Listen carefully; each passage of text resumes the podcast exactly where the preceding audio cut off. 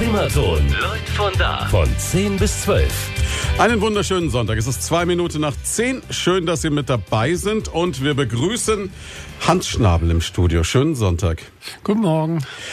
Sie sind, glaube ich, mein erster Studiogast, der schon, als er noch in Amt und Würden war, da war und jetzt da ist, seit er in Pension ist. Ja, vor einem Jahr saß ich hier mit äh, der City-Managerin Svenja Mecher zusammen. Die da gerade, ja, so, so zwei, drei, vier, fünf Monate angefangen hatte? Noch kürzer war es, ja. Sie war, glaube ich, erst vier Wochen da oder so, ja. Ja, und wie das Leben so spielt, jetzt sind Sie schon ja. eigentlich zwei Monate im Ruhestand und Frau Melchert auf dem Weg nach Bad Gesellen. Ja, ja.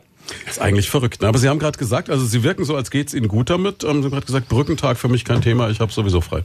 Ja, ich bin jetzt dann im zweiten Monat ja in Rente und gewöhne mich noch an diesen Lebensabschnitt. Früher habe ich immer gelacht, als die Rentner sagten, sie haben nie Zeit, aber es ist tatsächlich so, dass äh, diese freien Plätze im Kalender, die der Job geschafft hat, dass die wieder gefüllt werden mit Arztbesuchen, mit äh, Golfspielen und mit Terminen. Ich habe ja bei der Stadt noch einen kleinen Nebenjob, da gibt's auch das eine oder andere zu tun.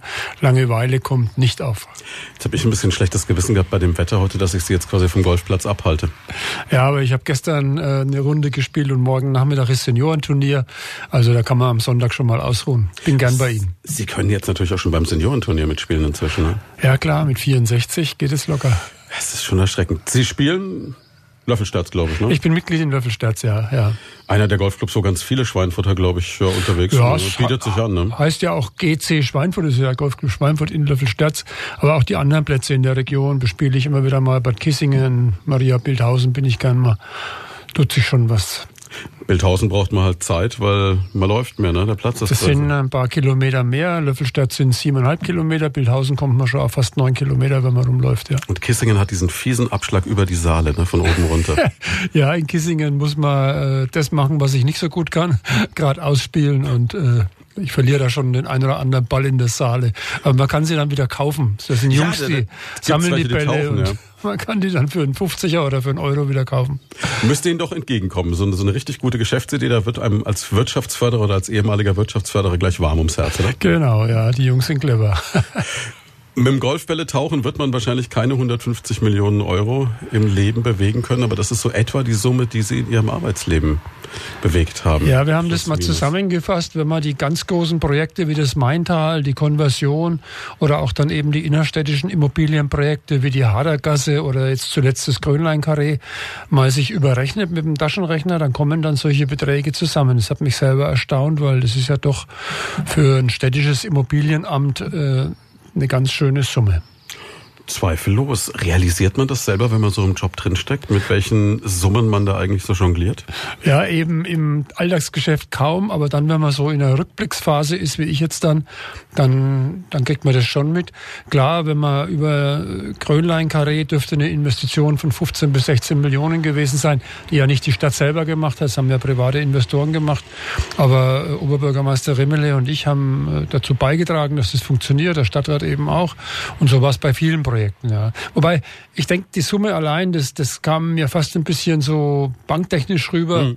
ist nicht das, was mich bewegt hat, morgens aufzustehen, sondern da stehen äh, oft Entwicklungen ja auch dahinter. Grönlein-Karree war die Entwicklung der Innenstadt für uns wichtig, hier ein Signal zu geben, dass es aufwärts geht. Im Maintal haben wir Arbeitsplätze geschaffen für dreieinhalbtausend Menschen, die dann wiederum äh, Geld verdienen können und ihren Lebensunterhalt sichern. Das sind die Sachen, die mir eigentlich wichtiger waren als jetzt nur dieser reine Betrag. Klar, der reine Betrag ist natürlich so als Summe ist es sehr, sehr schön als Schlagwort, ist keine Frage, aber kann ich durchaus nachvollziehen, was die Motivation dahinter war. Wenn man jetzt mal so ganz am Anfang anfängt, unsere Sendung heißt ja Leute von da. Jetzt geben wir den Menschen noch mal die Möglichkeit, sie ein bisschen privat kennenzulernen. Wie wurde man oder wie wurden Sie denn überhaupt erstmal Wirtschaftsförderer? Wie fängt denn die Karriere an? Also Waren Sie der Beste in Mathe immer oder? Fangen wir mal ganz vorne an. Ich bin ja tatsächlich ein Leut von da. Also ich bin in Schweinfurt geboren, äh, habe Schweinfurt auch nie verlassen in meiner in meiner Berufslaufbahn. Habe äh, 1968, nachdem ich die die Volksschule acht Klassen besucht habe, das war damals noch möglich. Ein Jahrgang später ging es dann schon in die neunte Klasse Volksschule, mhm. habe ich eine Lehre gemacht im Arbeitsamt, Verwaltungsangestelltenlehrling gelernt, später die Laufbahnprüfung für einen gehobenen Dienst gemacht, war im Arbeitsamt äh, mal Reha-Berater für die Behinderten, war dann zuletzt Statistiker und Pressesachbearbeiter.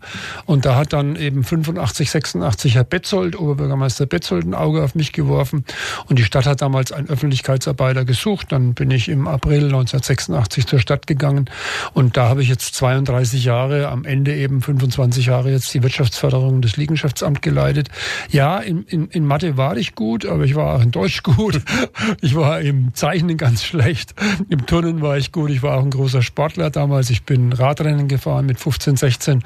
So hat äh, mein Leben im Grunde in Schweinfurt hier begonnen. Radrennen, Sie haben vorhin gesagt, Sie sind mal in dreieinhalb Tagen nach Rimini geradelt. Ja, es war eine gute Gelegenheit, mich zu erholen. Wir hatten 1991 ja unser großes Stadtfest, 1200 Jahre Schweinfurt. Und mein Sohn hat damals mit dem FC 05 in Rimini Fußball gespielt. Mhm. Und dann habe ich gesagt, okay, super, dann kann ich mit euch mit dem Bus nach Hause fahren. Ich radel da runter und bin dann übers Timmelsjoch, äh, wer das kennt, das sind 2700 Meter Höhe, Ötztal hinter, nach Rimini geradelt, ganz alleine. Damals gab es noch keine Handys. Äh, ich musste meiner Frau damals immer versprechen, dass ich einmal am Tag mich melde, weil es gab im Bekanntenkreis kurz mhm. davor einen tödlichen Radunfall. Eigentlich hätte ich nicht fahren sollen, hat sie gemeint. Und das muss man sich noch vorstellen. Also ohne Handy und ohne Begleitfahrzeug da runtergeradelt. Am letzten Tag auf der Höhe von Ravenna bin ich 360 Kilometer an einem Stück gefahren. Unglaublich. Gut, ich meine, da ist es flach bei Ravenna, aber nicht so, da ist es auch warm. Und das alles ohne Dopingmittel, nehme ich mal an. Ne? Naja, äh, bei der Tour dann schon, aber wenn Sie es gerade ansprechen, das war für mich das Erstaunliche, auch heute im Rückblick mit 15, 16, 17 Jahren, sind wir hier in Westdeutschland, ich bin ja nicht in der DDR-Rad gefahren, sondern hier in Schweinfurt schon ordentlich abgefüllt worden. Wir sind Freitagnachmittag zu einem Arzt hier, dessen Namen ich nicht mehr erwähnt, der lebt mhm. auch nicht mehr. Und der hat nur gefragt, wie lang ist denn euer Rennen am Wochenende? Und dann hat er eine Spritze aufgezogen und dann haben wir eine Spritze bekommen. Ich kann Ihnen heute Ui, nicht sagen, was da, was drin, da war. drin war. Vielleicht war es ja nur Magnesium oder Calcium. Aber es gab dann leider auch äh, in der Erwachsenenriege bei unseren Radfahrern einen Todesfall seinerzeit, der Uli Chanel. Der hatte, dem, dem sind dann die Adern geplatzt und so weiter. Und also ich bin da als ehemaliger Radfahrer skeptisch, dass heute bei der Tour de France allzu viele Leute mitfahren, die nicht gedopt sind. Ich glaube, dass in dem Sport schon noch ordentlich geladen wird. Also ich bin nur mal mit einem Auto bei so einer Südfrankreich-Tour die Route Napoleon runtergefahren. Da kommt man so bei Digne-les-Bains und diesen ganzen äh, Tour de France-Orten vorbei. Und wenn man diese Anstiege sieht und wenn man diese Strecken sieht und das schon, wo das Auto schon das Stöhnen anfängt, und sich dann vorstellt, dass das jemand mit dem Fahrrad in Wettkampfgeschwindigkeit macht, ist ja. unfassbar, diese Leistung. Ja, genau. Also nur mit Salat essen und Steaks wird es nichts. schwer, ja. Gut, jetzt kann man sagen, Rimini ging ja runter, ne? aber man muss ja trotzdem über die Alpen in dreieinhalb Tagen. Das heißt, Sie hatten aber auch einen Trainingszustand, der eigentlich wettkampftauglich war zu dem Zeitpunkt. Ja, ich bin zu der Zeit immer noch relativ viel mit meinem Rennrad gefahren. Einmal im Jahr auf alle Fälle zum Kreuzberg, das war so die Tour. Ich bin ja auch jetzt bis zuletzt äh, in die Arbeit mit meinem Fahrrad gefahren. Also Sie sind heute mit dem Fahrrad da? Oder ich bin heute zu Ihnen herüber mit dem Fahrrad geradelt bei dem schönen Wetter, ja. Das steckt noch drin. Äh, es gibt jetzt gewisse Beschränkungen durch äh, meine Erkrankung, die ich jetzt im Februar erlitten habe. Da muss ich äh, darauf achten, dass ich mich nicht zu sehr fordere. Das heißt, es ist auch wirklich ein Glück, dass Sie jetzt wieder Fahrrad fahren können. Und das ist auch so, wenn wir gucken, ähm, bei Ihrer Verabschiedung hat Oberbürgermeister Sebastian Remeler nochmal darauf hingewiesen, dass Sie etwas später verabschiedet wurden, als es eigentlich geplant war, weil sie wirklich so einen gesundheitlichen Warnschuss bekommen haben. Ja, es war verrückt. Ich habe ja in den 49,5 Jahren, habe keine Statistik geführt, aber ich glaube nicht, dass ich 20 Krankheitstage in den 49,5 Jahren hatte. Und die letzten 20 Tage meines Berufslebens war ich quasi krank. Also ich war die erste Woche ja im Krankenhaus. Ich bin mit äh, Herzrhythmusstörungen ins Krankenhaus eingeliefert worden. Man hat dann äh, Untersuchungen gemacht. Professor Mischke hat es sehr toll gemacht und hat festgestellt, dass meine linke Herzkammer nur ein Pumpvolumen von 28 Prozent hat. 60 ist normal. Mhm. Ich habe dann einen Monat lang eine Defi-Weste getragen, die äh, den plötzlichen Herztod vermeiden soll. Und da geht es dann natürlich auch im Kopf rund. Äh, es wird einem bewusst, äh, wie schnell auch alles zu Ende sein kann. Zweifellos. Und dann kommt noch die Frage, warum passiert das jetzt ausgerechnet drei Wochen, bevor man in Rente geht. Das hat mich schon sehr nachdenklich gemacht. Und vielleicht ist es aber auch äh, ein schönes Signal, jetzt mit der Zeit, die vor einem liegt, entsprechend behutsam umzugehen und es zu genießen. Und ich sehe es in der Summe positiv. Aber Defi-Weste ist dann schon so eine Situation. Das heißt, Sie haben die ganze Zeit eine Weste getragen, die dazu da war, Ihnen im Fall einer ernsten Herzrhythmusstörung einen Stromschlag zu geben, um das Herz wieder in Gleichklang zu kriegen. Ja, genau. Das hat die Schwester dann beim Anlegen auch mal demonstriert, wie das ausschauen wird. Dann gibt es eine Ansage nach dem Motto, Personen in der Umgebung sollen jetzt mal zurücktreten. Gott sei Dank ist die Weste in dem Monat nie, äh, hat nie angeschlagen. Also mein Herzrhythmus war nie so extrem, dass ich sie gebraucht hätte. Es sollte einfach eine gewisse Sicherheit verleihen. Aber ich sage nochmal, das eigentliche Thema findet da im Kopf statt, ne? so ein Ding zu tragen und zu wissen, das könnte sein, das reicht schon.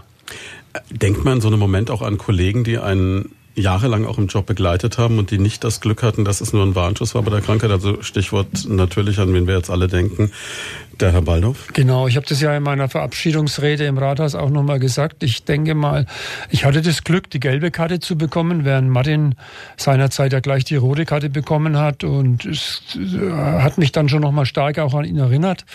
Und äh, ich denke, wir sollten alle auch die Zuhörer jetzt zu Hause nicht den ganzen Tag und die ganze Woche und jeden Tag daran denken, aber immer wieder mal sich bewusst machen, gerade in unserem Alter jetzt und gerade am Ende so vom Beruf, von, von der Berufslaufbahn, das kann alles mal ganz schnell gehen.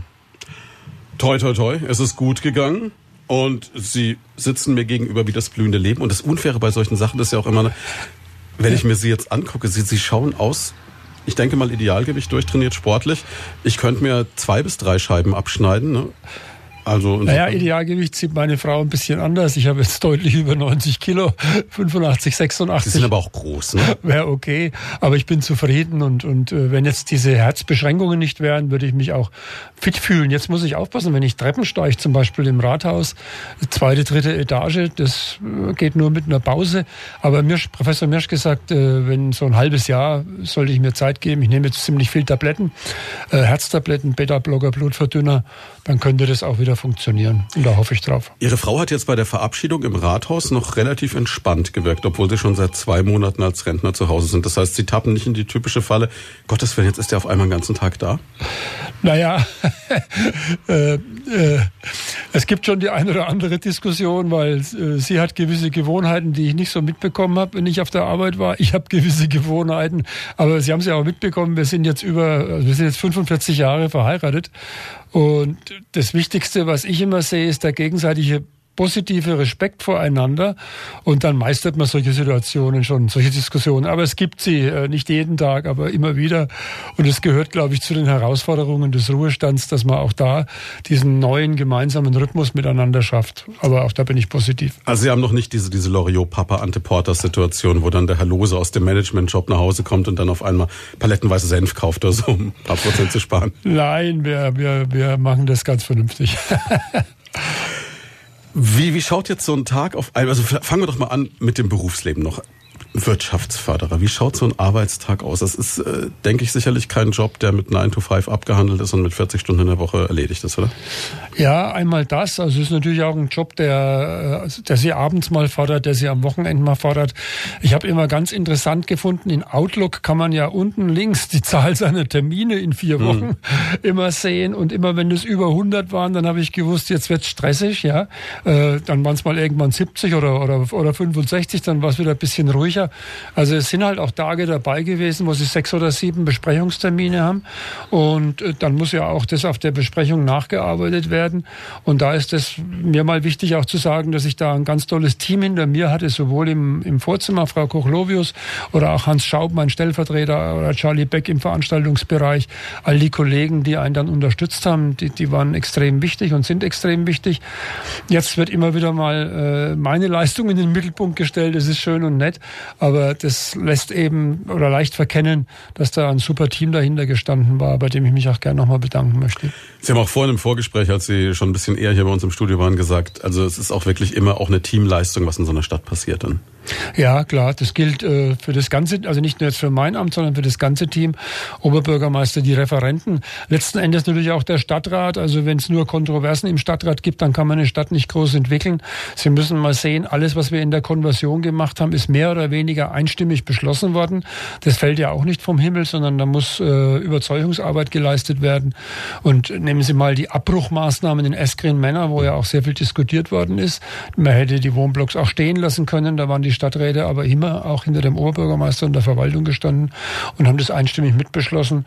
Das war auch na, ist es Glück oder, oder, oder es war vielleicht auch eine gute Vorarbeit, aber das funktioniert eben nur in diesem klassischen Team, wo von der Verwaltungsspitze über die Mitarbeiter bis zum Stadtrat man an einem Strang zieht, weil man Schweinfurt voranbringen will.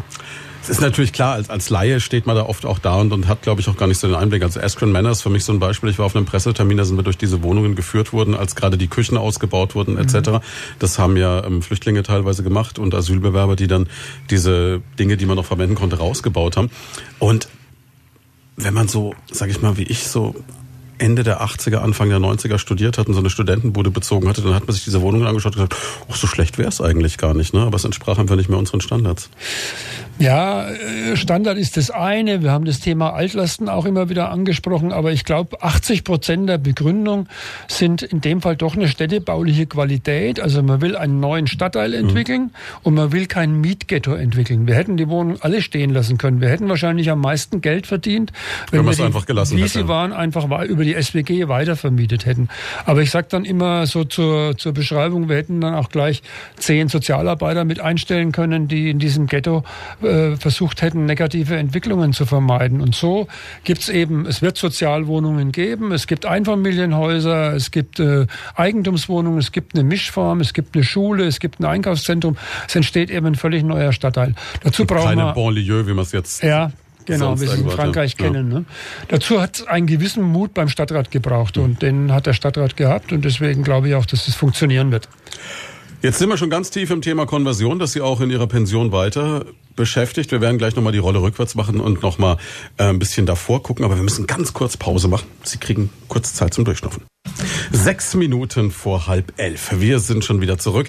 Diese Woche mit Hans Schnabel. Ich bin die ganze Zeit versucht, immer noch zu sagen, Wirtschaftsförderer der Stadt Schweinfurt. Ich bin noch nicht so ganz drüber weg, dass Sie in Pension sind irgendwie. Ja, äh, war ja auch eine lange Zeit und man hat es schon verkörpert. Und durch den Nebenjob bin ich auch noch mit dem Fußzeh, mit dem Fußzeh weiter im Geschäft. Also Sie haben es gerade eben angesprochen, Nebenjob. Wir haben vorhin auch schon mal ganz kurz so das Thema Konversion angerissen. Ich denke, da werden wir noch tiefer drauf kommen. Wir haben noch ein bisschen Zeit. Ähm, Sie machen noch ein bisschen weiter. Ja, Oberbürgermeister Remmele hat gesagt, es ist äh, Wichtig jetzt in der Wirtschaftsförderung jemand Neues zu bekommen, da haben wir ja Frau Jost eingestellt, aber bei der Konversion ist es so ein Abwickeln von Verträgen, die ich mit der BIMA noch geschlossen habe. Ich mache Ihnen nur ein Beispiel, am 15. habe ich einen Termin wieder mit der BIMA, 15. Mai. Wir wollen ja im Kesslerfield jetzt Wohngebiete mhm. schaffen, äh, nördlich von der Bowlingbahn und da muss laut Vertrag über eine Werterhöhung nachverhandelt werden. Und da ist es sinnvoll, wenn das jemand macht, der den Vertrag mit ausgehandelt hat, der dann relativ rasch drin ist. Und das war die Idee von Herrn Remmele und deswegen hat er mich gebeten, da noch noch bis November nächsten Jahres äh, diesen Nebenjob zu machen. Ich darf 42 Minuten pro Tag arbeiten und 3,5 Stunden in der Woche, weil diese rententechnischen Versicherungsgrenzen da uns ein Hindernis geben. Und äh, das kann ich mit dem Job ganz gut einhalten. Es war auch spannend, wenn die Minute 43 bei den Vertragsverhandlungen anbricht, dann sagen Sie, naja, morgen ja, weiter. Es gibt ein Arbeitszeitkonto und das muss halt bis zum Jahresende innerhalb dieser Grenzen sein, ausgeglichen ja. sein. Ja. Also da kann man ein bisschen hin. Ja. Man, man, hat ja sowieso den Eindruck gehabt, äh, dass ähm, es Herrn Remle nicht wirklich leicht fiel, sie gehen zu lassen. Und die andere Seite ist, er hat zwar von zwei lachenden Augen gesprochen bei der Verabschiedung, glaube ich, wenn ich es richtig in Erinnerung habe, aber ich weiß nicht, ob er tief drin auch wirklich so gelacht hat. Und ähm, es ist natürlich auch so, es ist ein bisschen Generationswechsel gerade in der Stadtverwaltung. Ja, genau, das sprechen Sie richtig an. Ging ja nicht nur um meine Person, sind einige Amtsleiter jetzt auch in den Ruhestand gegangen und es gab ja noch vor zwei, drei Jahren auch die Referentenwechsel mhm. und es ist schon ein Generationenwechsel, den er da zu steuern hat und zu leiten hat. Und äh, das ist aber, denke ich, in vielen Unternehmen so.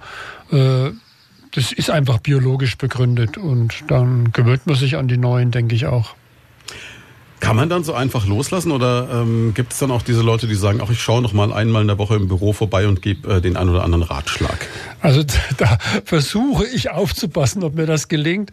Ich habe das ja selber erlebt, nicht jetzt unbedingt meine Vorgänger, aber andere Kollegen, die dann im größten Stress äh, aus dem Ruhestand noch mal ins Rathaus gekommen sind und gesagt haben, wir könnten jetzt schnell mal einen Kaffee trinken, mhm. während sie gar nicht gewusst haben, wo sie zuerst anfangen sollen. Äh, mit Ratschlägen ist es auch so eine Sache. Ich habe meiner Nachfolgerin, der Frau Jost, neulich noch mal wieder gesagt, gesagt, wenn sie möchte, stehe ich zur Verfügung, aber ich äh, werde mich nicht aufdrängen. Es gibt in Franken diesen Spruch, gehe nicht zum Fürst, wenn du nicht gerufen wirst. Und das halte ich auch ein. Bei der Konversion habe ich ja eben, wie gesagt, noch die Verantwortung. Da schaut es ein bisschen anders aus. Mit, den, mit dem Erteilen von Ratschlägen, das hat Johannes Rau ja mal so schön gesagt, äh, Ratschläge sind auch Schläge, insbesondere wenn sie öffentlich erteilt werden. Da halte ich mich zurück. So, sind wir auch wieder zurück bei Lloyd von da, bei unserem Sonntagsgespräch an diesem Sonntag eben mit Hans Schnabel, ehemaliger Wirtschaftsförderer der Stadt Schweinfurt. Und wenn ich mir jetzt Schweinfurt angucke, dann ist es so, ich bin irgendwann Mitte, Ende der 90er zum ersten Mal so bewusst öfter nach Schweinfurt gekommen, weil ich da mit dem Radio angefangen habe hier in der Stadt. Und damals war es so, jetzt werden mich ganz viele da hassen und vielleicht irgendwas schmeißen, aber es war wirklich so, ich habe mir gedacht, so wenn du aus Würzburg gekommen bist, ach ja, schon schön hier zu arbeiten, herziehen möchte ich jetzt nicht unbedingt. Das hat sich ganz gewaltig geändert in den letzten Jahren. Also es ist eine unglaubliche Evolution durch diese Stadt gegangen, oder? Ja, ich denke mal, dass die große Krise 1992, der Beschäftigungseinbruch, wo, wo man in der Stadt über 10.000 Jobs verloren hat, Natürlich auch immer im Zusammenhang mit dem, mit dem Wechsel dann, mit dem Politikwechsel. Oberbürgermeisterin Grieser kam damals, dass es de, eine gewisse Aufbruchstimmung auf alle Fälle erzeugt hat. Es hat auch eine Reihe von Projekten gegeben, an denen man das festmachen konnte. Also es war nicht nur Arbeit hinter den Kulissen. Es gab auch, äh, natürlich gab es die Strukturwandelprojekte, Statistisches Landesamt, wo man das Gebäude gesehen hat. Man hat aber auch eine Reihe von Projekten, wie zum Beispiel den südlichen Stadteingang, Ebracher Hof, die Stadtbefestigung damit sind ja nicht unbedingt Jobs geschaffen worden, sondern das waren imageprägende Maßnahmen. Das Gesicht der Stadt hat sich verändert. Ich kann mich noch gut an den Wettbewerb zum Museum Georg Schäfer erinnern, wo es viele Kritiker gab, die, gab, die dem Architektenstab damals gesagt haben, wie kann man so einen Koloss äh, in diese Altstadt, in diese, in diese puppenküchentechnische Altstadt reinsetzen. Und genau das hat er dann aufgegriffen, hat gesagt, ich denke, ihr wollt euch wandeln. Und wenn ihr euch wandeln wollt, müsst ihr zuerst mal eure Puppenküchenarchitektur auf den Kopf stellen. Und da war war das Museum Schäfer so ein stadtbildprägendes Symbol. Dann auch die Stadtmauer, wo auch viele gesagt haben, was soll denn das für Jobs schaffen? Aber es hat die Leute nach meinem, nach meinem Empfinden stolz auf ihre Stadt gemacht. Und das, was Sie beschrieben haben, der Strukturwandel, der beginnt ja immer von innen. Also erst muss sich dieses Thema Bürgerstolz positiv entwickeln. Mhm. Die Schweinfurter müssen sich trauen, im Urlaub wieder zu sagen, ich komme aus Schweinfurt und nicht aus der Nähe von Würzburg. Und das hat dann immer weiter zugenommen nach meiner Beobachtung, dass auch die wirtschaftlichen Fakten gestimmt haben, dass die Stadt dann auch sehr viel Geld verdient hat, sehr viel Steuer eingenommen hat, seine, ihre Verschuldung abgebaut hat. Das waren alles dann Folgeentwicklungen. Und die haben dazu beigetragen, dass Schweinfurt, denke ich, heute anders wahrgenommen wird, sowohl intern als auch in der Region bundesweit vielleicht auch, wobei das müsste man messen, um das beurteilen zu können. Aber ich denke mal, ein, ein Wandel hat ganz eindeutig stattgefunden und den haben alle so wahrgenommen, ja. Wobei ich immer das Gefühl habe, dass die Schweinfurter schon immer ein Völkchen waren, das unheimlich stolz auf seine Stadt war. Dieser freie Reichsstadtgedanke. Also wenn ich, denke, wenn ich mir die Schweinfurter angucke, fast jeder kann das Schörschle von der Hadergasse auswendig, Schlachtschüssel mit diesem Begriff Schwein spielen sie auf eine sehr nette und humorige Weise. Also diese, diese Aktion von Peter Gall mit überall Schweinfurt hat Schwein und Schweine statt. Also es war eigentlich immer so, und ich kann mich erinnern, was ich mir mit unserem ehemaligen Studioleiter Sven Schröter die Köpfe eingerannt habe bei der Diskussion, was toller ist, Würzburg oder Schweinfurt. Da habe ich kein Land gesehen, argumentativ. Ja, ich äh, bin da immer ein bisschen zurückhaltend, gerade mit dem Thema Freie Reichsstadt und so. Fragen Sie mal 90 Prozent der Schweinfurter Bürger, was die von der Freien Reichsstadt wissen. Aber es ist richtig, ich glaube, dieses freiere Atmen als in einer Bischof Stadt, Bamberg oder Würzburg, dass das über viele Jahrhunderte und über viele Generationen mitgenommen worden ist. Das mal auf alle Fälle, ja. Und es ist natürlich auch so, wenn man sich's anguckt, ähm, es ist nicht nur im Stadtbild durch das Museum Georg Schäfer, es ist ja insgesamt unheimlich viel passiert. Und Sie haben gerade eben die Stadtmauer angesprochen und wenn man auch sagen kann, es ist eine reine Verschönerungsmaßnahme. Mir geht's ja so, ich war vor kurzem in äh, Schweinfurt zu einer Lesung im Kolibri, mit, habe meine Eltern mit dabei gehabt und was haben wir vorher gemacht? Wir sind die Stadtmauer lang gelaufen, haben uns das angeguckt und meine Eltern waren begeistert. Klar, damit wird die Sache wieder rund. Äh, was ich vorhin erwähnt habe, es hätte nichts genutzt, wenn wir nur die, die reinen Wirtschaftsprojekte gemacht hätten, sondern das Stadtbild hat sich insgesamt auch positiv verändert. Kunsthalle, ehemaliges ein Sachsbad, all die Projekte, die haben dazu ihren Beitrag geleistet und das hat funktioniert, ja. Es gibt natürlich so ein paar Brocken, die sind definitiv einfach nicht schön und die wird man auch nicht los. Also Zementrum am Marienbach ist halt genau. da, ne? Ja, genau. 74 gebaut, damals noch in den Bausünden. Ich kann mich an gute Gespräche mit dem damaligen letzten Eigentümer erinnern, Arthur Brauner. Ganz bekannter Filmschaffender, ne? Berlin, Mit genau. unglaublichen genau. Augenbrauen. Ne? Wir, wir hatten damals einen Ausstiegsvertrag aus unserer Stadtbücherei. Sie mhm. erinnern sich vielleicht, die Stadtbücherei war ja dort. Und ich musste zu ihm nach Berlin dort mit verhandeln. Und ich kann mich noch an die Situation erinnern, wo er sein Diktiergerät genommen hat äh, und diktiert hat. Der Emissär der sehr eleganten und hübschen Oberbürgermeisterin aus Schweinfurt ist heute nach Berlin gekommen. Also es war eine Freude, ihm auch zuzuhören. Das ist aber ein richtiger Typ auch, ja. Ein richtiger Typ, ja, ja. Ja, aber das Ding, es wird mehr schöner, ne? egal was man macht.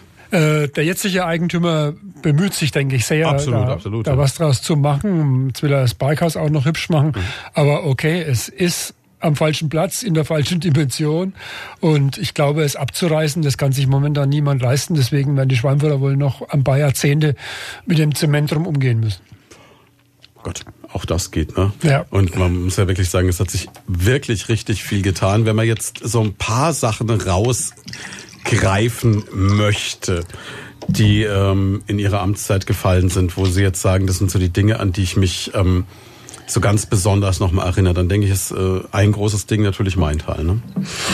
Das Maintal insgesamt, ja, das ja 1998 begonnen hat mit SREM, mit der Ansiedlung von SREM.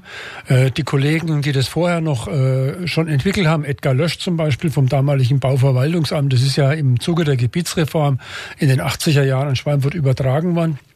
Im Maintal gab's tolle Entwicklungen. SREM, das Stichwort sei mal genannt als erstes. SREM war ja, glaube ich, auch so, da haben Sie irgendwie so ein bisschen unter der Hand mitbekommen, dass es Gemeinden im Landkreis war, gab, die gesagt haben, Mensch, wenn ihr da eine Fabrik hinbaut, ihr lieben Fahrradmenschen, dann schenken wir euch das Grundstück dazu. Ja, äh, Stan Day, der, der Chef von SREM, hat ja damals die Fahrradnabenfertigung von Sachs gekauft und musste innerhalb eines Jahres aus Sachs ausziehen. Er brauchte innerhalb mhm. eines Jahres eine Fabrik. Und äh, wir wussten, dass es eine Gemeinde in der Nähe gibt, die Stan Day geschrieben hat, wir schenken euch ein Grundstück, wenn die Fabrik zu uns kommt. Und ich kann mich noch erinnern, Oberbürgermeisterin Grieser war damals im Urlaub in der Karibik. Ich habe sie angerufen und sie sagte nur, lassen Sie sich was einfallen, Herr Schnabel. Wenn wir unser erstes Grundstück verschenken, werden wir nie mehr eins verkaufen. Mhm. Und da hatte sie recht. Und wir haben dann innerhalb einer Woche beim Architekten Dr. Peter Roberts ein Modell von der Fabrik entwickeln lassen. Wir hatten ein paar Angaben mhm. über die Beschäftigten und über die Flächen. Und als Dan Day dann ins Rathaus kam, sah er das Modell seiner Fabrik vor sich. Und er sagte dann, ich brauche noch einen Leasingvertrag in der Woche, komme ich wieder. Das haben wir auch für ihn organisiert. Und dann ging alles sehr schnell. Schweinfurter Bauunternehmen konnten die Fabrik bauen. Ein Jahr später oder ein Dreivierteljahr später stand die Fabrik im Maintal. Und der Leasing-Kontraktgeber, die Commerz Leasing seinerzeit, haben das Grundstück bei uns zum ganz normalen Kaufpreis ohne, ohne Abschlag gekauft. Das hat dann ganz gut funktioniert. Und das ist, denke ich, eine Art von Wirtschaftsförderung, wie ich sie gelebt habe. Wie Herr Rimmel immer gesagt hat, meistens hat er schon die Lösungen gehabt, bevor das Problem da war. Ich habe immer in Lösungen gedacht und es gab immer eine Lösung. Und das ist, denke ich, eine wichtige Erfolgsvoraussetzung in dem Job des Wirtschaftsförderers. Man muss aber doch erst mal drauf kommen. Also wenn ich mir jetzt die Situation vorstelle, wenn ich ich vor der Aufgabe gestanden wäre, gut, die einen verschenken es, ich soll es verkaufen. Ich weiß nicht, ob mir was eingefallen wäre. Ja, genau. Dann fangen Sie ja schnell an und sagen, mehr als verschenken geht ja nicht. Ich kann mhm. ihm ja noch Geld geben. Was ist sein eigentliches Problem? Sein eigentliches Problem ist sicherlich nicht ein geschenktes Grundstück, also nicht, sicherlich nicht Geld. Der hat gerade eben für mehrere Millionen äh, die Fertigung gekauft. Aber sein Problem ist Zeit. Also er mhm. muss innerhalb von einem Dreivierteljahr in einer neuen Fabrik sein. Also müssen Sie ihm da helfen, wo er ein Problem hat. Und deswegen haben wir diese Vorleistungen ergriffen, haben ihm eine Planung gemacht, haben ihm das Modell gebaut. Er hat ein Bild von seiner Fabrik gehabt und da war er begeistert.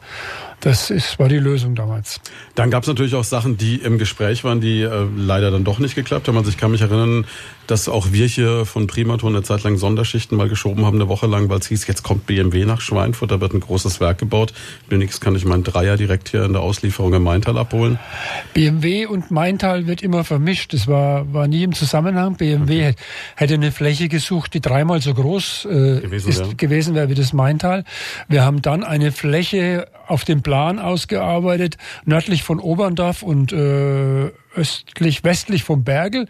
Da hatten wir zumindest auf, auf dem Papier eine Fläche von 300 Hektar, aber nicht im Besitz. Es wäre ganz schwer geworden, die zu bekommen.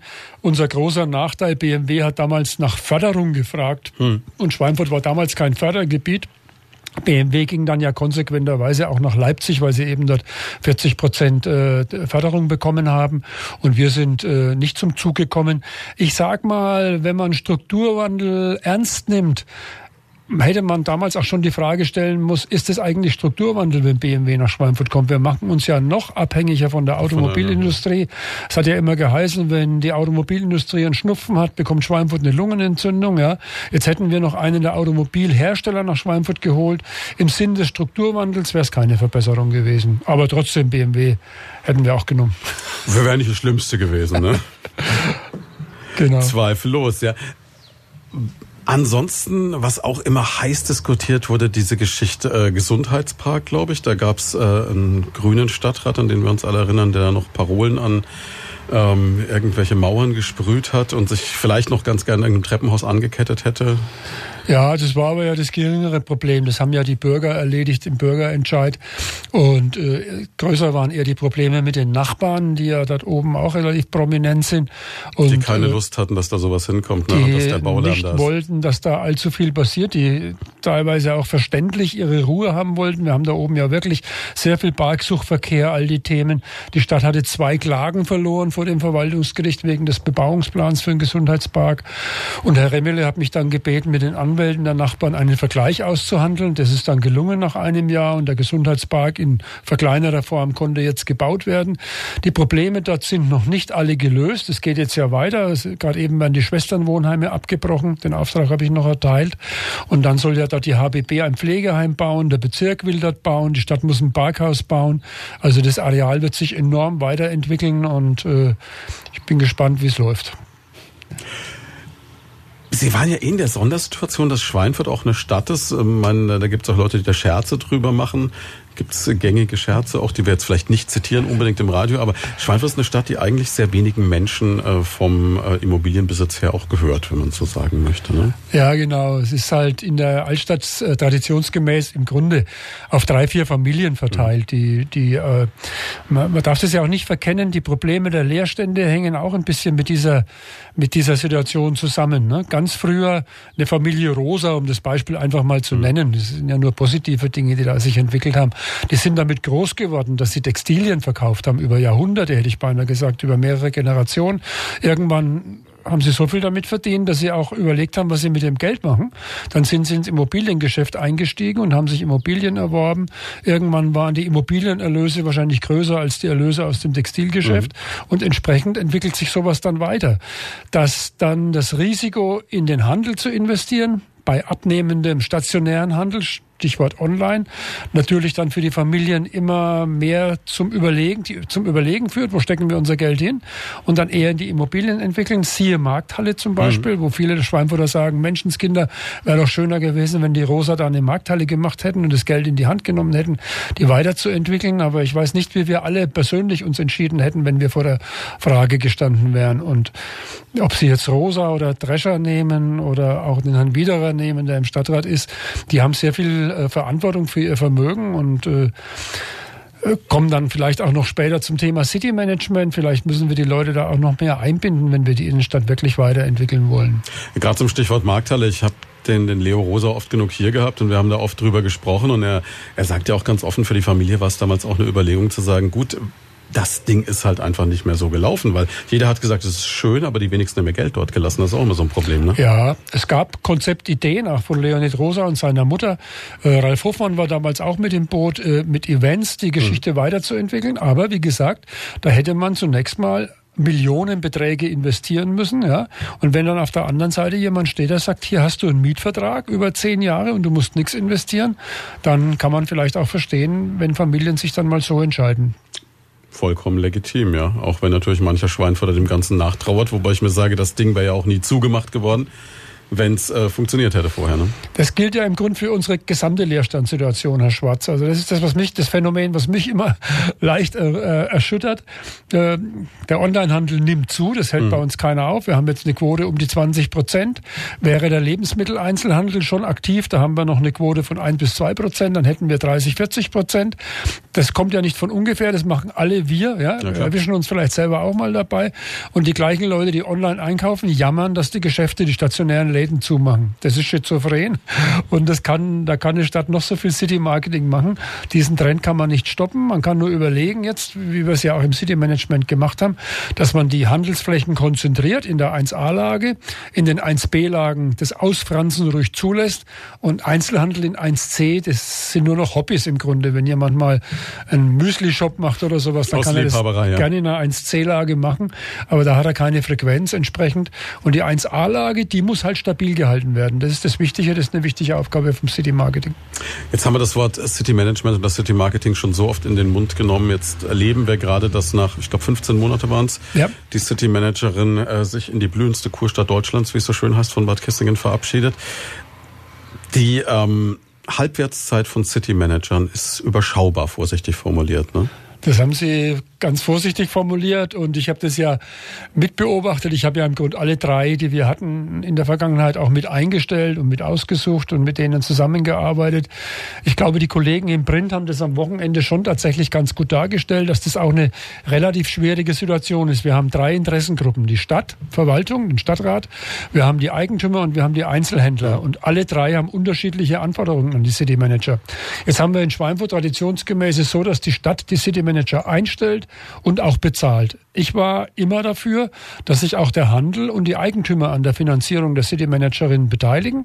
Dann können sie sie erstens auch mit raussuchen und dann haben sie erstens auch die Möglichkeiten, Einfluss auf die Tätigkeit hm, zu nehmen. Klingt logisch, ja. Da sind die Kollegen aus dem Handel und aus den Eigentümern aber zu sparsam und sagen, das soll die Stadt mal schön machen. Die ist ja schließlich auch schuld, dass es die Stadtgalerie gibt und dass der City so schlecht geht und deswegen soll die Stadt die City Managerin einstellen und bezahlen. Das hat die Stadt dann auch immer gemacht. Und natürlich äh, lässt sie dann die anderen auch beim Einstellen und beim Auswählen nicht unbedingt immer mitreden.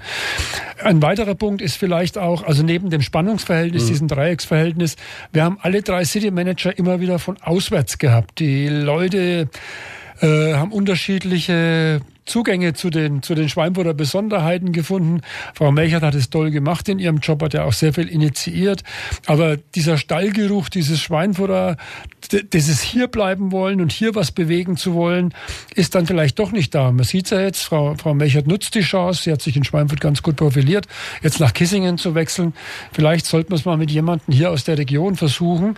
Natürlich muss man erst wieder jemanden finden, der... Wäre jetzt meine nächste Frage gewesen. Das, so ein Local dann, Hero muss sich aufbauen. Ne? Der das dann auch kann und dem man das zutrauen muss, dass er es dann, er oder sie, es dann entsprechend auch aufbaut. Man wird jemanden brauchen für die Aufgabe. Ich nehme an, dass die Anforderungen in den nächsten Jahren eher zunehmen als abnehmen. Aber es ist natürlich auch kein vergnügungssteuerpflichtiger Job, wenn man es sich mal so überlegt, ne? Weil ich wüsste jetzt auch nicht, was ich tun würde in der Situation, um jetzt gleich die Bewerbungschancen kaputt zu machen. ja, also man muss natürlich von Seiten dieser drei Institutionen, Stadt, Eigentümer und Händler, realistische Erwartungen an die City-Managerin mhm. haben. Leerstand zu beseitigen, wir haben es gerade eben gehabt, wenn der Bedarf an Handelsflächen zurückgeht, dann kann eine City-Managerin nicht per Daumenschnipp die Leerstände beseitigen. Aber im Eventbereich, im Marketingbereich, im Kommunikationsbereich, Bereich.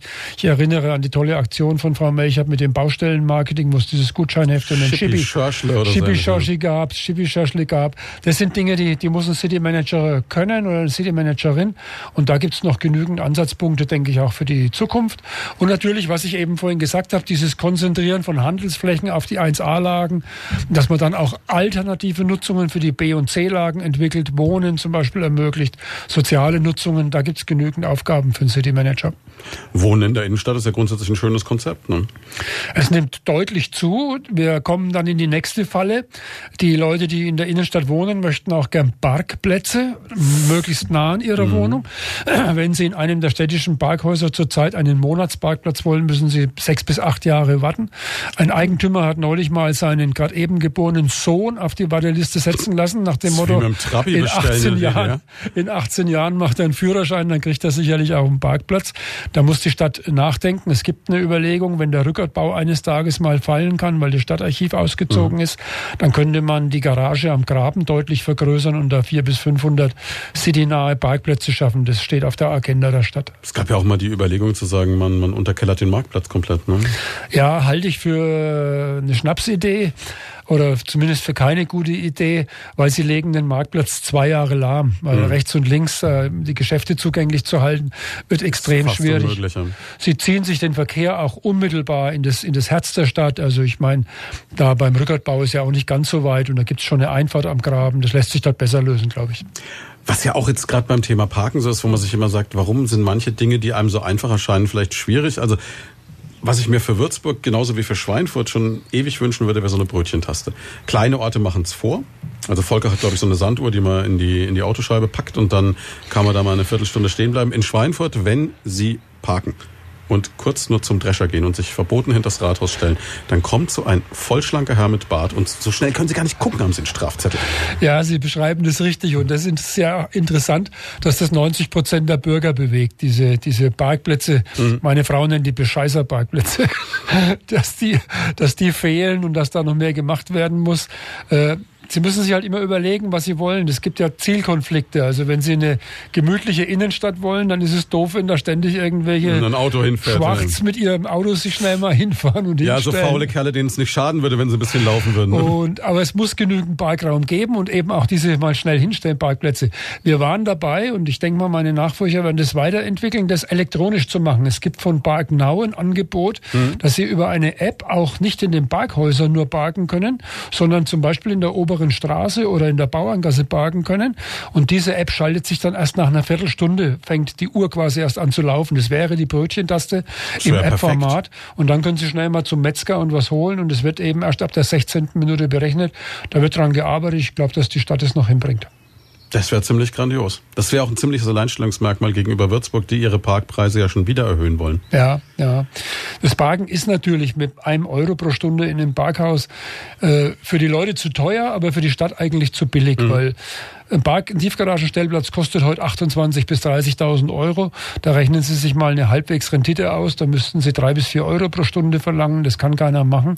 Also wird da immer eine Kompromisssuche zwischen was geht und was muss sein, damit die Stadt nicht ausblutet im finanziellen Sinn drei bis vier Euro in der Stunde schaffen sie hier in der Nähe, maximal in der Frankfurter Innenstadt, glaube genau, ich. Genau, genau. Da ist das so Nähe Goethestraße, ist ja, das zu schaffen. Ja, ja. ja hier nicht. Hier wird's schwer ja. wahrscheinlich. Jetzt haben wir nur noch vier Minuten bis elf Uhr. Wir können aber noch ein heißes Eisen anpacken und dann nach elf darüber weiterreden mit unserem Studiogast Hans Schnabel, ehemaliger Wirtschaftsförderer der Stadt Schweinfurt. Stadtgalerie. Ne? Wir haben, wir, Sie haben gerade eben gesagt, können wir auch gerne noch mal drüber reden, weil es ja immer ein Thema ist und wenn wir gerade über die Innenstadt reden und so, ist ja so das, was ja auch noch heiß diskutiert wird. Nächstes Jahr, Sie haben es mir gerade eben gesagt, sind es zehn Jahre. Das heißt, da wird sich dann auch einiges vielleicht ändern, weil viele Mietverträge über zehn Jahre geschlossen wurden. Ähm, das ist ja sowas, ähm, ich glaube, wenn Sie angesprochen werden auf Ihre Amtszeit, äh, kommt man an der Stadtgalerie nicht so ganz vorbei, oder? Ja klar, es gibt Leute, die äh, mir die Stadtgalerie immer noch übel nehmen, weil ich mich so vehement dafür eingesetzt habe. Wir, wir müssen natürlich mal an den Anfang der Stadtgalerie zurückgehen. Da war die nicht äh, auf dem SKF-Gelände geplant, sondern die Firma ECE, die Stadtgalerien entwickelt, ist auch nicht von der Frau Grieser oder von dem Herrn Schnabel nach Schweinfurt gelockt worden, sondern von zwei innerstädtischen Eigentümern nach Schweinfurt gelockt worden, die denen gerne Grundstücke verkauft hätten in der Innenstadt für eine Stadtgalerie mhm. im Bereich Grönlein, Telekom. Die Stadtgalerie sollte bis rüber zum Rückertbau über die Zehnstraße geführt werden. Da ist sogar eine Tunnellösung damals schon geplant worden. Und im Grunde hat man nur das Problem gehabt, dass die anderen Eigentümer, die nicht mit dem Boot waren, ihre Grundstücke nicht verkauft haben.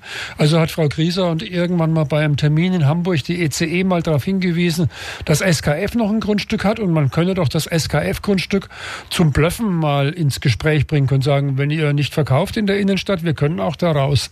Die ECE e waren dann aber doch schneller und haben das Grundstück von SKF gekauft und haben gesagt, wir blöffen gar nicht mehr. Wir, wir bauen, bauen jetzt, wir bauen jetzt draußen in der Schrammstraße unsere Stadtgalerie. Äh, wir waren dann zunächst ein bisschen überrascht, aber haben dann mit ECE e auch die Anbindung Jägersbrunnen besprochen und haben da einiges erreicht. Ich denke mal, man kann die Stadtgalerie kritisch sehen, weil die Innenstadt oder die Stadt Schweinfurt insgesamt eine Stadt ist mit der höchsten Verkaufsfläche pro Kopf der Bevölkerung in Deutschland. Deswegen war ein zusätzlicher Bedarf an, Verka an Verkaufsfläche nicht unser eigentliches Ziel, sondern es war diese diese, diese Bildung eines Dreiklangs im Hafen drüben, die großen Märkte, ja, mhm. in der Innenstadt die kleinen Shops und die kleinen Läden und die Stadtgalerie, die die Menschen von außen nach Schweinfurt bringen soll. Und wenn ich heute durch die Stadtgalerie laufe, gehe ich immer auch durchs Parkhaus und schaue mir die Autokennzeichen an. Und meine Frage an mich selber ist dann immer, wären die ganzen Neustädter, Kissinger, Würzburger, Hammelburger, wären die heute auch nach Schweinfurt gefahren, wenn es die Stadtgalerie nicht gäbe? Schön wäre es, wenn wir die Antwort mit oder wenn wir die Frage mit Ja beantworten müssten. Aber ich glaube nicht, dass das mehr als ein Drittel oder ein Viertel der Leute auch ohne Stadtgalerie nach Schweinfurt gekommen wären. Über die Stadtgalerie selber, nicht, nicht architektonisch, aber über den Besatz kann man diskutieren. Ich glaube, dass da die handelnden Personen schon ein bisschen gefordert sind, auch künftig auf die Qualität zu achten. Hier ist Primaton. Leute von da. Von 10 bis 12. Zweite Stunde Leute von da an diesem Sonntag mit Hans Schnabel, dem ehemaligen Wirtschaftsförderer der Stadt Schweinfurt. Seit zwei Monaten im Ruhestand und jetzt bei uns zum Interview. Und wir haben gerade eben das Thema Stadtgalerie angerissen, so vor den Nachrichten. Sie haben gesagt, oh, können wir gerne mal drüber reden. Ähm, Sie haben auch gerade eben beschrieben, wenn Sie dort sind, dann äh, laufen Sie so das Parkhaus entlang, sehen dann Kennzeichen von außerhalb durchaus, wo Sie sagen, Sie wissen nicht, ob die vielleicht auch gekommen wären wenn es die Stadtgalerie nicht gäbe. Jetzt wird Ihnen natürlich manch einer sagen, ja, die fahren aber auch nur in die Stadtgalerie, parken eine Stunde kostenlos, gehen einkaufen und verlassen dann fluchtartig die Stadt wieder. Ja, aber nochmal zu der Grundidee. Die Stadtgalerie sollte eben diesen Magnet bilden, dass die Menschen im Umkreis von 100 mhm. Kilometern auch einen Anlass haben, auch mal bei schlechtem Wetter in die Stadt zu kommen. Diese Grundidee ist aufgegangen, denke mhm. ich mal. Und ich habe ja auch gerade die, die architektonische Qualität angesprochen. Da hat ECE e auch ordentlich investiert. Wichtig wäre jetzt aus meiner Sicht, dass der, der Besatz der Läden auch eine gewisse Qualität bekommt. Ich mache ein Beispiel. Wir waren damals leicht schockiert, äh, als äh, C&A von der Innenstadt oder von der westlichen Innenstadt ausgezogen ist in die Stadtgalerie. Mhm. Wir hätten uns einen Beck und Kloppenburg gewünscht, den es eben in Schweinfurt noch nicht gegeben hat. Hätte ich mir auch gewünscht, gebe ich offen zu. Ja. Und da haben wir uns nach, im Nachhinein gesagt, vielleicht hätten wir es uns nicht nur wünschen sollen, sondern hätten es auch in die Verträge reinschreiben sollen, dass bestimmte Kernmarken in der Stadtgalerie vertreten sein müssen. Aber keine Ahnung, ob, ob äh, die ECE das damals mitgemacht hätte. Aber das ist das Aufgabe, die Aufgabe des jetzigen Eigentümers. Man muss ja mal äh, wissen, die Stadtgalerie gehört nicht mehr ECE, e, die gehört einer Commerz Real und die ECE e macht äh, lediglich das Management der Stadtgalerie. Mhm. Und da ist eben die Aufgabe beider, des Eigentümers und des Managers, für eine Qualität, für eine ordentliche Qualität in der Stadtgalerie zu sorgen, dass es auch Anlässe gibt, in die Stadtgalerie zu kommen von außen. Die Frage, ob es noch besser gelingt, Menschen aus der Stadtgalerie auch mal in die Innenstadt zu bringen. Ich plädiere nicht mehr für ein Bähnchen, mit dem wir grandios gescheitert sind. Auch das kann ich ja mal zugeben. Aber, aber das war die, eine hübsche Idee. Also. Aber die Anbindung an die Innenstadt oder auch gemeinsame Aktionen der Stadtgalerie und des City Managements, da dürfen, glaube ich, die Nachfolger noch ein bisschen Hirnschmalz hineinstecken, dass es hier ein mehr Miteinander geben kann in Zukunft. Ist denn die Entfernung wirklich so riesig? Also ich muss ich jetzt jemanden, der in dreieinhalb Tagen nach Rimini geradelt ist, wahrscheinlich nicht fragen, aber ähm, ich denke immer, wenn ich dann eine Motivation habe, in die Innenstadt zu laufen, es ist doch nicht so weit. Die Entfernung ist nicht das Argument. Es ist eine Frage der Anlässe. Also ich hm. muss eine, einen Anlass haben, in die Innenstadt zu gehen. Und die müssen teilweise eben in Form von Events oder gemeinsamen Aktionen. Ich mache ein Beispiel. Die Stadtgalerie hat mal so eine Aktion mit Rabattkarten gehabt. Da habe mhm. ich zur damaligen Sendermanagerin gesagt, warum machen wir das nicht gemeinsam mit der Innenstadt? Die Hälfte der Marken gibt's in der Innenstadt, die andere Hälfte gibt's in der Stadtgalerie. Ist sicherlich banal, aber das ist ein, eine Idee, wie man auch nach außen zeigen kann, dass man in Schweinfurt zusammensteht und dass man gemeinsame Maßnahmen macht, um gemeinsam Erfolg zu haben.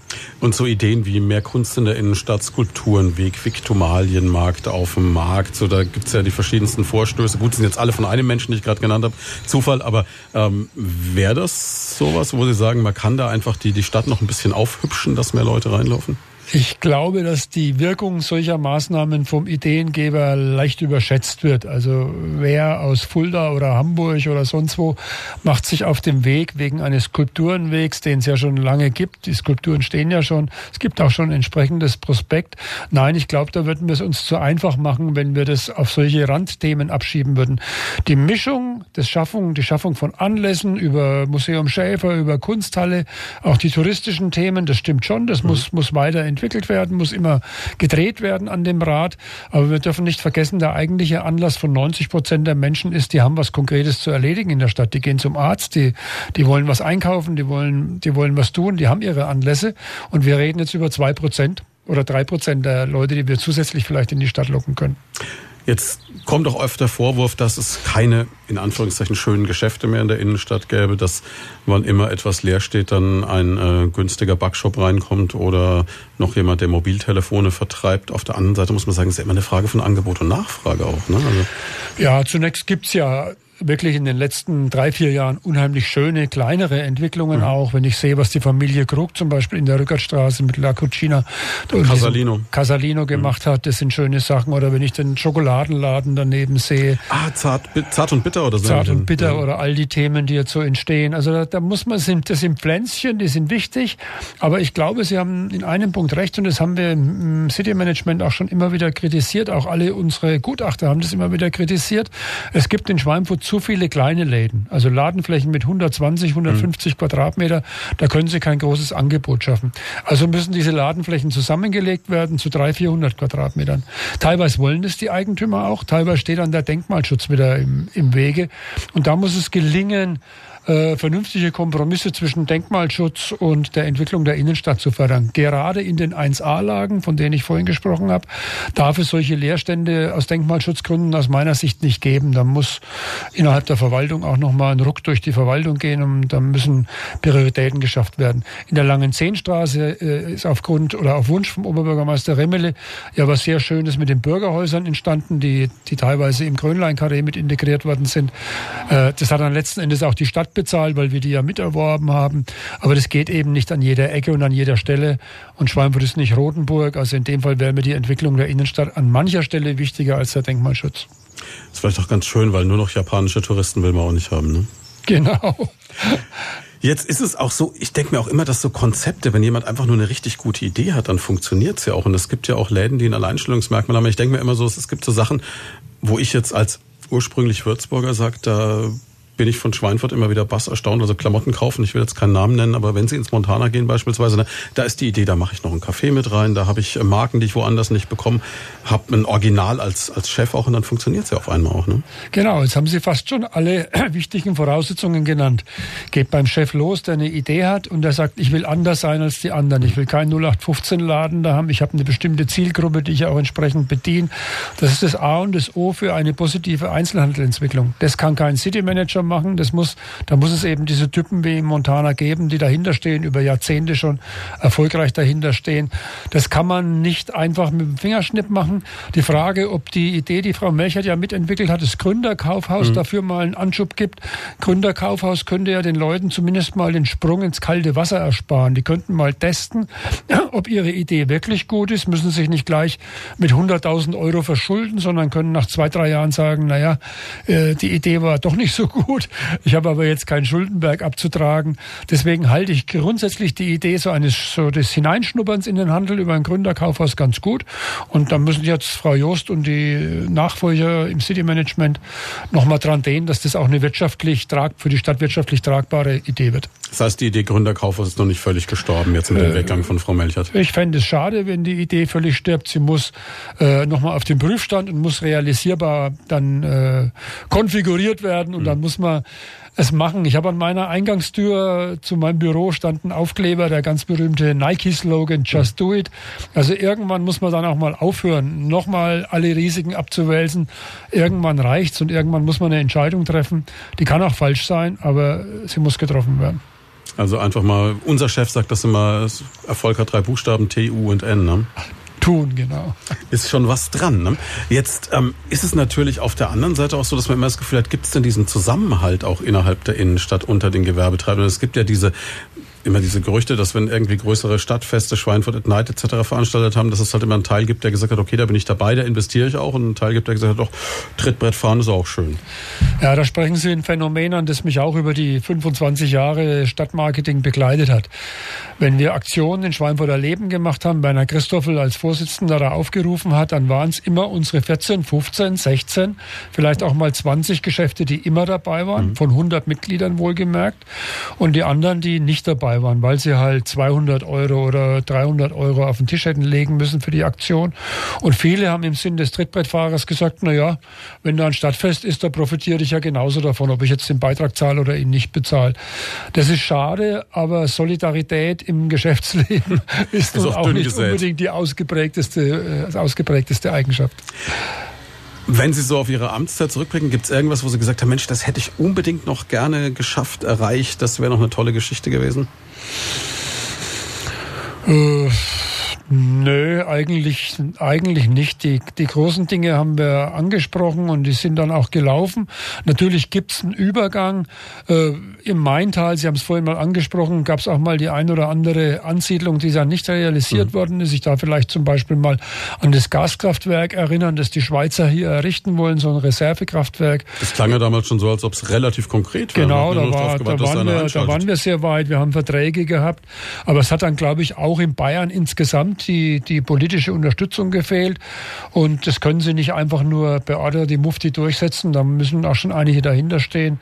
Und dann haben wir uns friedlich mit den Schweizern arrangiert und wieder getrennt. Ja, das sind so Projekte, die mal nicht funktioniert haben. Aber ansonsten gibt es doch eine relativ hohe Umsetzungsquote, auf die ich auch nicht wenig stolz bin. Fraglos, das war jetzt auch eher so die Frage, äh, ob es so, so ein Wünsch dir was Projekt noch gegeben hätte, wo sie gesagt hätten, ach, das hätte ich noch gern irgendwie. Das war noch so im Hinterkopf. Nö. Nö, okay, okay. Ist ja auch schön, wenn man sagen kann, es ist, hat eigentlich alles irgendwie geklappt. Ne? Ja. Jetzt Riesenherausforderung sicherlich äh, die Konversion. Wenn ich mir das nochmal vorstelle, wir haben schon mal in der Sendung, in der Sie schon mal bei uns waren, drüber geredet. Wenn man auf einmal in der Situation steht, Mensch, da habe ich die Fläche von ja eigentlich fast einer Kleinstadt, die ich auf einmal in irgendeiner Form umnutzen muss. Ja, denke mal, das war die große Leistung des äh, Stadtrats auch. Äh, eine Stadt kann so eine Konversion ja in dreierlei Weise begleiten. Sie kann sagen, ich habe das Baurecht in der Hand, die Flächen gehören der BIMA. Mhm. Ohne mich kann die BIMA, Bundesanstalt für Immobilienaufgaben, ohne mich können die nichts machen. Das Problem ist, dass das eine sehr defensive Haltung ist. Da werden Sie Jahre warten, bis die BIMA bis den richtigen Investor ne? findet, bis das dann alles funktioniert. Äh, die andere Möglichkeit ist der Hanauer Weg. Der Stadtrat war ja mal in Hanau, zu sagen, wir setzen uns mit der BIMA und den Investoren an einen Tisch und können da mitgackern und befördern das Ganze bisschen. Ist aber auch noch nicht der aktivste Weg. Der aktivste Weg ist einfach der, Sie sagen zur BIMA, gebt mir den ganzen, gebt mir die ganzen Grundstücke, gebt mhm. mir die ganzen Gelände, ich kaufe die, ich bezahle die und ich entwickle sie dann selber weiter. Das hat die Stadt Schweinfurt gemacht. Äh, wir haben innerhalb von zwei Jahren drei riesengroße Kasernen verkauft und wir haben innerhalb von weiteren zwei Jahren 60 Prozent der Flächen wieder weiterverkauft. Ich denke an die Holzhäuser in Yorktown Village, ich denke an die ganzen war ja ein Run, ne? Das, das war ja unsere Verlosung-Aktion, mit der wir da bayernweit äh, Berühmtheit erlangt haben, wo wir auch 60, 70 Familien glücklich gemacht haben, denke ich mal. Ich laufe oder fahre manchmal mit dem Rad, auch jetzt gern durch die Wohnsiedlung. Wir werden die jetzt erweitern mit der Alaska-Straße noch. Nach Süden soll auch ein Wohngebiet geschafft werden. Ja, das hat gut funktioniert. Dann auch die Bowlingbahn, die Christian Hassler gekauft hat, da entwickelt sich auch was Schönes. Und dann eben Eskrin Männer mit der Wohnsiedlung, mit den großen Abbruchmaßnahmen. Und jetzt, wenn man in Ledward vorbeigeht und sieht die große Baugrube des ersten Bauabschnitts der Hochschule, des E-Campus. Das war natürlich auch toll, dass die Ideen schon vorher da waren, mitentwickelt von der Hochschule. Das Tolle war auch, dass die Stadt das Geld hatte, um die Areale zu kaufen. Das ist ja auch nicht selbstverständlich. Und jetzt muss das einfach einfach hört sich so einfach an. Jetzt muss es Stück für Stück umgesetzt werden und da arbeiten sehr viele Leute im Rathaus jetzt weiter daran, dass das funktioniert. Gerade letzte Woche ist der Bebauungsplan für Eskren Männer in Kraft getreten. Also es läuft wirklich gut. Jetzt hatten Sie, haben es gerade angesprochen, natürlich auch, haben Sie immer den Vorteil gehabt, ob es jetzt Bürgerhäuser waren oder ob es jetzt die Konversion war. Äh, Schweinfurt ist jetzt keine arme Stadt, ne? Ja, äh, wobei nur eine reiche Stadt zu sein, ist noch nicht so ganz toll. Sie können mit dem Geld, was Sie haben, auch das Falsche machen. Das ist zweifellos richtig. Es gab ja Gott sei Dank, auch das spricht ja für den Stadtrat in Schweinfurt relativ wenig Anträge. Wir könnten doch jetzt alle Kindergärten und alle alles Schulessen und die Parkhäuser alle kostenlos machen. Damit Weil wir haben es ja, ja. Damit macht man sich sicherlich bei den Bürgern ganz schön belebt. Aber das Geld ist dann schnell weg und es sind ja keine Investitionen. So, was hat die Stadt Schweinfurt mit den großen Gewerbesteuerzahlungen der Jahre 2006 bis 2008 gemacht? Äh, die Verschuldung ist abgebaut worden gegen Null. Wir haben in unsere Gebäude investiert, energetische Maßnahmen. Und wir haben eben in die Konversion investiert und damit Schweinfurt entwickelt und vorangebracht. Kluge Entscheidung der Oberbürgermeister und der Stadträte seinerzeit. Natürlich für Sie auch ein Vorteil, dass Gudrun Grieser jemand war, der das sehr klug gemacht hat und jetzt auch jemanden gefunden jemand gefunden wurde, der es einfach weitermacht, auch in dem Stil. Ne? Dass da kein, kein großer Bruch irgendwie drin war, zumindest gefühlt so von außen betrachtet. Ja, kein, kein großer Bruch, wobei das Weitermachen, die Herausforderungen, die Herr Remmele zu meistern hat, sind schon wieder andere, als die, die Frau Grieser mhm. meistern musste. Es ist, glaube ich, unheimlich schwer auf einem, wenn, wenn Sie das Leben als Pendelbewegung sehen, unheimlich schwer auf dem äh, Höhepunkt des Pendels sowas zu übernehmen. Oberbürgermeisterin Grieser hat damals immer gesagt, man kann auf einem Hochplateau relativ lange verweilen. Aber es ist eben eine andere Aufgabe, als das Bändel da rumzubringen. Und ich denke, das macht Herr Remmele von Anfang an sehr gut, dass er, das habe ich auch in meiner Abschiedsrede gesagt, nie versucht hat, die, die, die Weise und die Art und Weise von Frau Grieser zu kopieren, sondern er geht seinen eigenen Weg, geht seine, hat seine eigenen Ideen und geht mit seinen Leuten an die Umsetzung der Maßnahmen heran. Es ist schwer, die Stadt auf dem hohen Niveau zu halten. Das ist sicherlich wesentlich schwerer, als aus einer Krise nach oben zu finden. Hans Schnabel ist zu Gast in dieser Ausgabe von Lloyd von da an diesem Sonntag. Ja, hat so die potenziell positive Zeit zum Golfen geopfert. Das schöne Wetter. Um äh, hier bei uns zu sein, noch ein bisschen zu erzählen als ehemaliger Wirtschaftsförderer. Wir haben gerade über das Thema Konversion gesprochen und ich bin immer total dankbar, weil immer wenn Musik läuft, wirft mir der Herr Schnabel noch so ein paar Stichworte hin. Darüber könnte man eigentlich auch noch reden. Und da springe ich sofort drauf an. Und ähm, wer haben gerade eben gesagt, okay, wenn wir über Konversion reden, müssen wir natürlich auch irgendwo über die Flüchtlinge reden, die zu uns gekommen sind. Das waren mal sehr viele. Inzwischen ist es, sagen wir mal vorsichtig, überschaubar. Aber nichtsdestotrotz ist die Frage, wie geht's da weiter? Ne?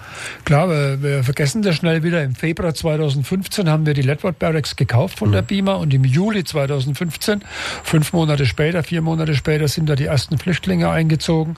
Es waren dann im Gipfel über 2700 Flüchtlinge in Schweinfurt gewesen in den Ledward Barracks.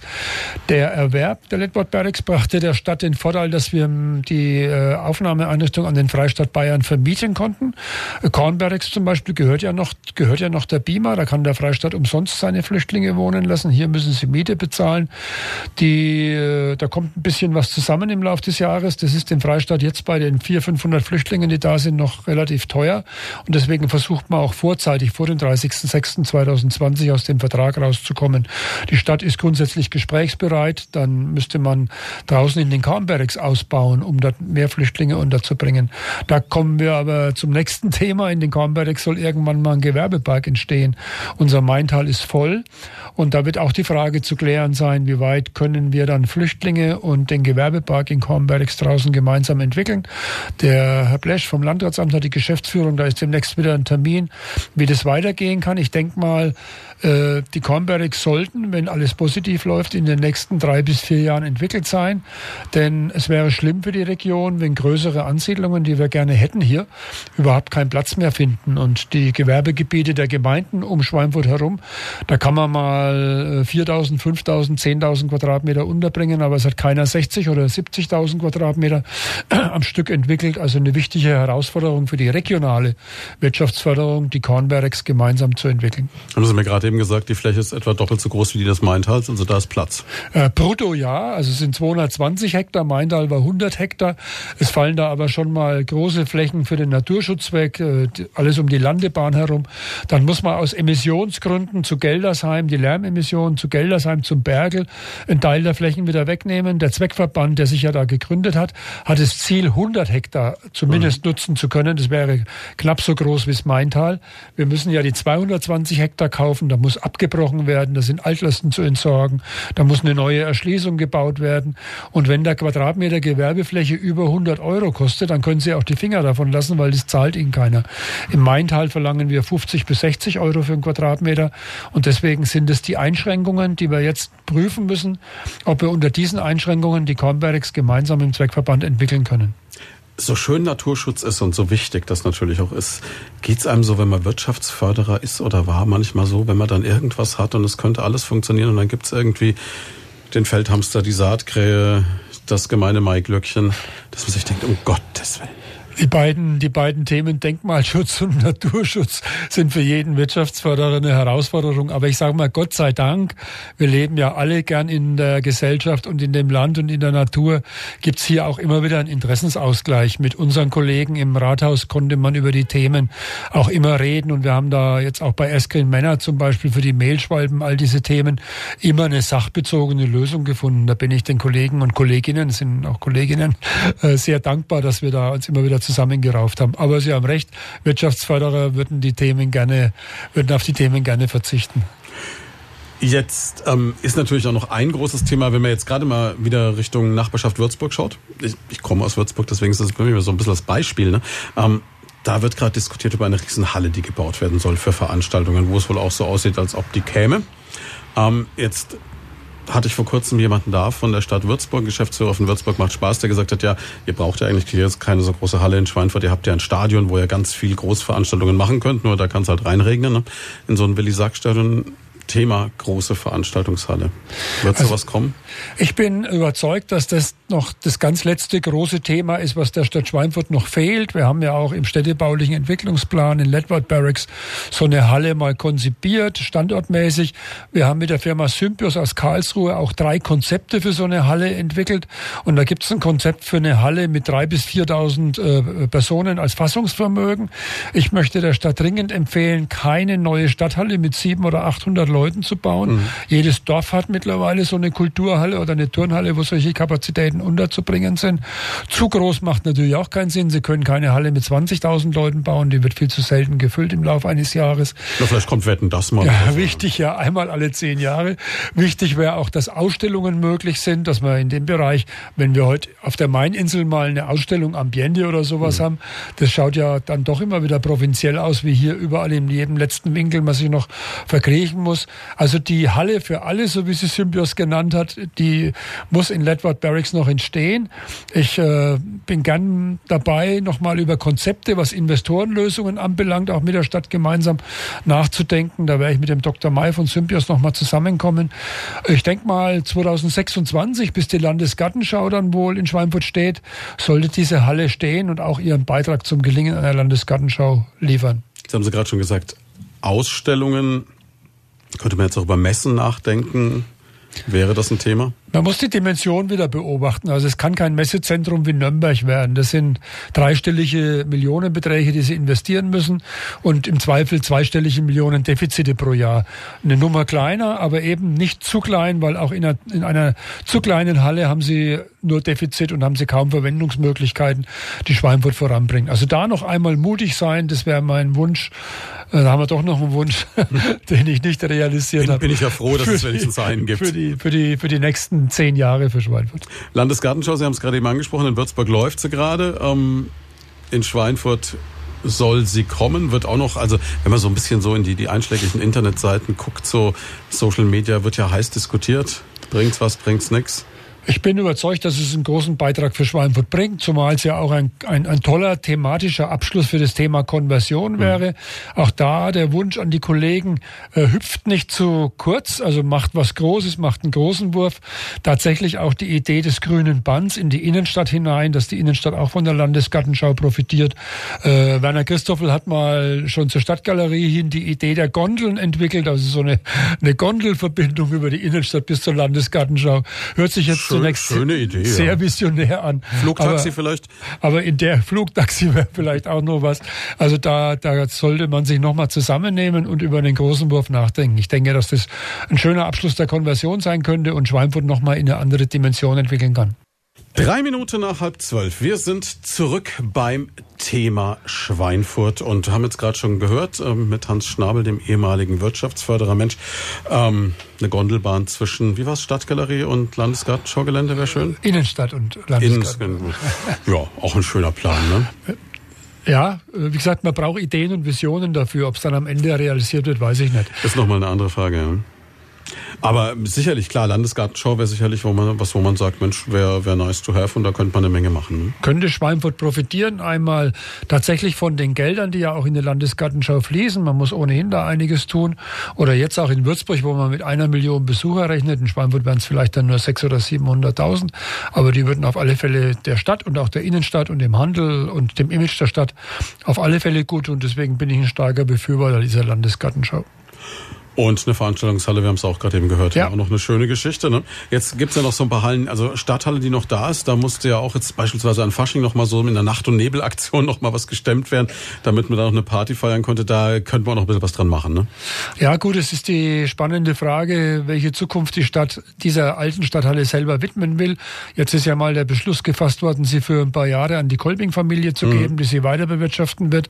Ähnlich im Sinne, wie es das AFZ bisher gemacht hat. Also Schwarze Elf kann dort weiterhin stattfinden, aber machen wir uns nichts vor. Früher oder später muss man sich entscheiden, nimmt man Geld in die Hand für diese alte Stadthalle oder lässt man sie, lässt man sie fallen und äh, die Entscheidung muss der Stadtrat nun in ein paar Jahren treffen. Jetzt kommen wir mal noch zu einem ganz anderen Thema. Das wollte ich unbedingt noch ansprechen heute. Wenn ich mal, ich mal jemanden da habe, der so jetzt hängen wir es mal ganz hoch, in Schweinfurts einzigen geheimen Männerbund engagiert ist. Ähm, das muss ich unbedingt noch ansprechen, weil da bin ich schon seit Jahren neugierig. Ich kenne so ein paar Leute, die Mitglied der Schlaraffen sind. Manche werden jetzt vielleicht gleich sagen, weiß ich gar nicht, was das ist. Ähm, und ähm, ist eine ganz spannende Geschichte. Jetzt weiß ich aber nicht, ist das eher so wie, wie Freimaurer oder ist das irgendwie was ganz anderes? Also es gibt dieses, dieses Schlaraffenhaus, das ist auch sehr prominent gelegen in Schweinfurt, quasi gegenüber vom Museum Georg Schäfer, wenn man Richtung Stadtstrand läuft. Ja. Da ist so ein schönes altes Gebäude und das ist so ein Bund, wo man jetzt vielleicht verraten darf, in dem Sie Mitglied sind. Ja, aber ich will gleich mal mit dem größten äh, Missverständnis aufräumen. Es ist kein, kein Geheimbund. Kein Geheimbund Ach, schade. Kein, Jetzt habe ich so spannend dann moderiert. Und keine Freimaurer, sondern die Schlaraffia ist eine im 18. Jahrhundert in Prag gegründete Vereinigung von Männern zur Pflege von Freundschaft, Kunst und Humor. Äh, der Ursprung war damals in Prag. Die Schauspieler der Prager Burg wollten in die traditionellen Männerbünde, also Rotarier und mhm. Lions, aufgenommen werden. Und da hat man ihnen damals gesagt, ihr seid ja nur Schauspieler, ihr habt bei uns nichts zu suchen. Dann haben die ihren eigenen Bund gegründet und persiflieren dort diese, dieses, dieses Gehabe dieser, dieser klassischen Männerbünde. Also wir tragen Ritterhelme. Ich habe einen Ritternamen. Mein Rittername ist zum Beispiel McMundus, der Rathäusige. Wir sprechen oh, uns auch nur mit unseren Ritternamen an. Und äh, wenn Sie am Beginn einer Sippung, so heißen unsere Zusammenkünfte in der Spinnmühle, Sie haben das Haus gerade eben beschrieben, wenn äh, da kommen Gäste von auswärts dann eingeritten Pferde lassen sie im Keller stehen und dann haben wir Holzschwerter und machen eine Schwertergasse und klappern da, ja. Das zeigt schon, dass wir das Ganze auch nicht so ernst nehmen, wie es vielleicht beim einen oder anderen mal ankommt. Es ist äh, eine Veranstaltung, an der außer unserer Stück sind, das ist die Bedienung, die uns den Wein und das Bier bringt, keine Frauen teilnehmen. Das trägt sehr zur Entspannung des Abends bei, weil es kein Gebalzgehabe gibt. Und äh, es ist wirklich eine schöne Sache. Ich muss ehrlich sein, in den letzten profanen, so, so nennen die Schlaraffen das berufliche, in den, in den letzten profanen Jahren war ich meistens nur drei oder viermal im Winter. Wir treffen uns nur mhm. im Winter in der, in der Spinnmühle, zu Gast in der Spinnmühle. Jetzt äh, im Rentnerdasein habe ich mir vorgenommen, häufiger da zu sein. Es wird dort, äh, gibt immer einen amtlichen Teil, das ist wie in jeder Versammlung von, von irgendwelchen Vereinen. Und dann tragen die Kollegen dort irgendwas vor. Der eine hat mal ein Gedicht, das sind sehr viel musikalische Darbietungen. Es gibt was zu essen, gibt was zu trinken und man ist nett zueinander. Und das ist Schlaraffia, eine schöne Idee. Sind alle gerne willkommen bei uns mal Gast zu sein. Sie besonders auch. Ich nehme Sie gerne bei nächster Gelegenheit mal mit, Herr Schwarz. Wäre mal spannend, hinter die Kulissen zu schauen, aber man wird nicht so einfach Schlaraffia, glaube ich. Ne? Man muss vorgeschlagen werden. Man kann sich nicht bewerben, sondern man muss von einem der Schlaraffen, die, die gekugelt sind, die also Mitglied sind, muss man dort vorgeschlagen werden. Man fragt dann auch in der Versammlung, ob es recht ist, wenn man den Herrn Schwarz mal mitbringt, weil es wäre ja unangenehm, wenn nachher bei der Abstimmung sich die Mehrheit gegen die Person aussprechen würde. Da hat man gewisse Vorsichtsmaßnahmen. Aber nochmal, äh, es gibt äh, Themen, die bei Schlaraffia verpönt sind. Das ist zum Beispiel religiöse Themen, politische Themen, all diese Themen. Auch das Berufliche soll möglichst vor der Tür bleiben, der Burg. Aber ansonsten ganz netter Verein. Das heißt, es werden aber dafür andere Themen rausgesucht, gesellschaftspolitisch oder wie auch immer, wo man dann sagt, darüber spricht dann mal jemand oder über, über Buch, Bücher, Literatur, Kunst, Filme etc. Genau. Es werden also regelrechte Vorträge auch vorbereitet. Ja, eben die Pflege von Freundschaft, Kunst und Humor. Diese drei Aspekte spielen bei uns bei den Darbietungen die große Rolle. Und das schwingt so gar nichts mit Geheimbund mit. Ich hatte Überhaupt so ein bisschen gehofft. Ach nee. Muss ich Sie leider ah, enttäuschen. Ah, schade eigentlich. Ne? Aber es ist, ähm, ist es dann trotzdem so, dass man so sagt, so wer, ist es eine bestimmte Klientel, die sich da trifft? Oder. Ich würde es nicht als Klientel bezeichnen. Das ist schon sehr gemischt. Also alle Berufe, Rechtsanwälte, Architekten, äh, so Verwaltungsleute so wie mhm. ich. Also es geht über alle Berufe hinweg. Äh, Schlaraffen versuchen eben die schlaraffische Freundschaft zu pflegen. Mhm. Das ist ja ein Aspekt, der in der Gesellschaft immer weniger immer weniger Wert hat. Es gibt so einen Satz, ein Schlaraffe schlägt am anderen Schlaraffen keinen Wunsch aus. Also, äh, aber ich würde jetzt nicht daraus ableiten, dass das ins Berufliche übertragen wird oder so. Es ist ein, ein Bund für die Freundschaft. Wo man sich vielleicht auch mal hilft, aber nicht unbedingt äh, Verpflichtungen. Genau, angeht. genau. Was machen Sie außer, also wir haben jetzt schon gesagt, Golfen, Schlaraffen vielleicht noch? bleibt noch ein bisschen 42 Minuten am Tag für die Konversion arbeiten, maximal. genau. Ja, klar, Familie letzten Endes. Ich habe, äh, wir haben zwei Söhne, die mittlerweile auch in einem Alter sind, wo sie Familien gegründet haben. Ich habe ein Enkelkind, die Allison, mit der ich sehr viel Zeit verbringe und es macht unheimlich viel Spaß, mal mit ihr hoch in, auf die, an die Eichen zu gehen. Oder jetzt hat der Opa ihr das Fahrradfahren gelernt, ohne Stützen immerhin. Wow, da, geht, ja. da geht schon auch einiges an Zeit Gut, drauf. Die ist natürlich auch gefordert. Die muss ja jetzt eigentlich fast schon Radrennfahrerin Eben, werden. Ne, bei der, bei der, bei dem Opa. Nein, es macht wirklich Spaß, auch mit ihr zu kommunizieren, sich mit ihr zu unterhalten. Das ist unheimlich schön und es gibt unheimlich viel, äh, so Zeit in den Enkelkind, mit dem Enkelkind zu verbringen. Aber so ein Enkelkind ist auch wieder, wenn ich, wenn ich es mir jetzt anschaue, sie sehen mir nicht aus wie der klassische Großvater eigentlich. Ne? Realisiert man das überhaupt, dass man doch älter wird? Wir müssen unsere Bilder ändern, alle Herr Schwarz von den klassischen Großvätern. Wahrscheinlich, ja. ja. Sie realisieren das schon, dass sie älter werden, ja. Okay, auch Mensch, ich hatte, ich hatte gehofft, man kann so ein bisschen, man merkt es immer, ich habe einen guten Freund, der ist auch so äh, jenseits der 60 und der sagt immer, innerlich fühlt er sich überhaupt nicht so. Ja gut, wie gesagt, jetzt habe ich ja nochmal diesen Warnschuss bekommen. Das äh, macht einem dann schon noch deutlicher, dass man 64 ist und dass, wenn man sehr, sehr viel Glück hat, man vielleicht noch 20 Jahre zu leben hat. Dass es aber PHD, Stichwort plötzlicher Herztod, auch wesentlich schneller gehen kann und dass man die, die Dinge, die man jetzt macht, halt auch zu genießen hat und dankbar zu sein hat für die, für die schönen Tage, die man hat. Hört sich jetzt pathetisch an, aber ich glaube, dieser Gedanke entwickelt sich tatsächlich im Kopf eines Menschen, der 64 geworden ist. Ich rechne jetzt gerade, sind das wirklich nur noch 20 Jahre? Oh na, da geht schon noch was, oder? Schauen wir mal. 13 Minuten vor 12. Hans Schnabel, ehemaliger Wirtschaftsförderer der Stadt Schweinfurt, ist diesen Sonntag zu Gast bei uns. Wir haben schon auch so ein bisschen über das ähm, glückliche Leben als Pensionär geredet, wo man dann seinen äh, ganzen Neigungen und Dingen nachgehen kann. Haben jetzt schon gesagt, okay, da ist natürlich noch ein bisschen Radfahren angesagt. Da ist das Enkelkind, das zur Radrennfahrerin geformt werden sollte noch. Ne? Nee, Spaß beiseite. Es gibt einiges, was Sie tun. Sie haben jetzt gerade eben gesagt, dass ich sagte, Mensch, gibt es irgendwas, worüber wir unbedingt noch reden sollten? Sagen Sie, Reisen haben wir noch gar nicht angesprochen. Ne? Also auch wenn Sie sagen, Sie sind äh, wirklich gestandener Schweinfurter, hier geboren, ein Leut von da, wie Sie vorhin so schön sagten, zu unserem Sendungsmotto passend und auch Zeit Ihres Lebens hier geblieben. Hat Sie das nicht davon abgehalten, hin und wieder über den Tellerrand rauszuschauen?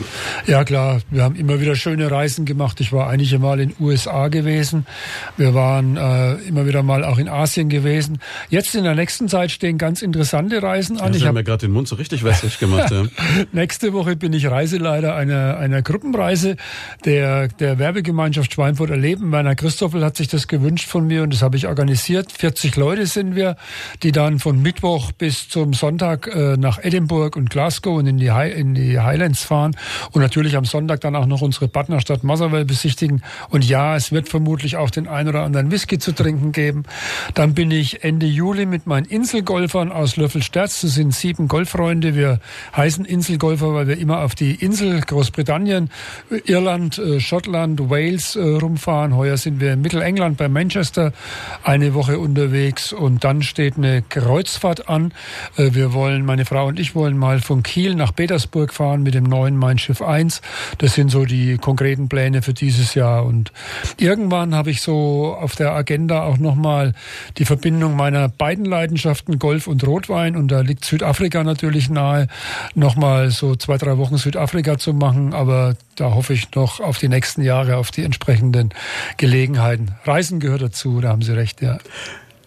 Rotwein dann lieber den Südafrikaner oder den, den Amerikaner vor dem Frankenwein oder den Franzosen? Also ja, so in der Reihenfolge. Beim Weißwein bin ich extrem bekennender Frankenfan und trinke auch fast nur fränkische Weine, gelegentlich mal in Italiener vielleicht vom Gardasee oder so.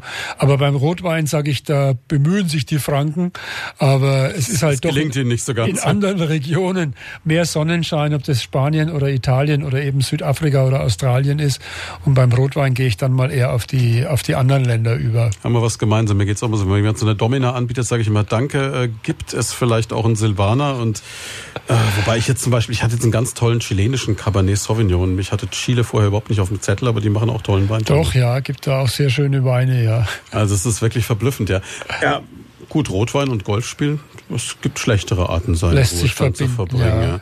Ja. Ähm, wenn Sie jetzt gerade sagen Schottland, Sie haben so davon geschwärmt, ist äh, ein Landstrich, wo Sie sagen, muss man mal gesehen haben. Ja, auf alle Fälle. Edinburgh ist für mich immer noch eine der schönsten Städte in Europa. Die muss man auf alle Fälle immer gesehen haben.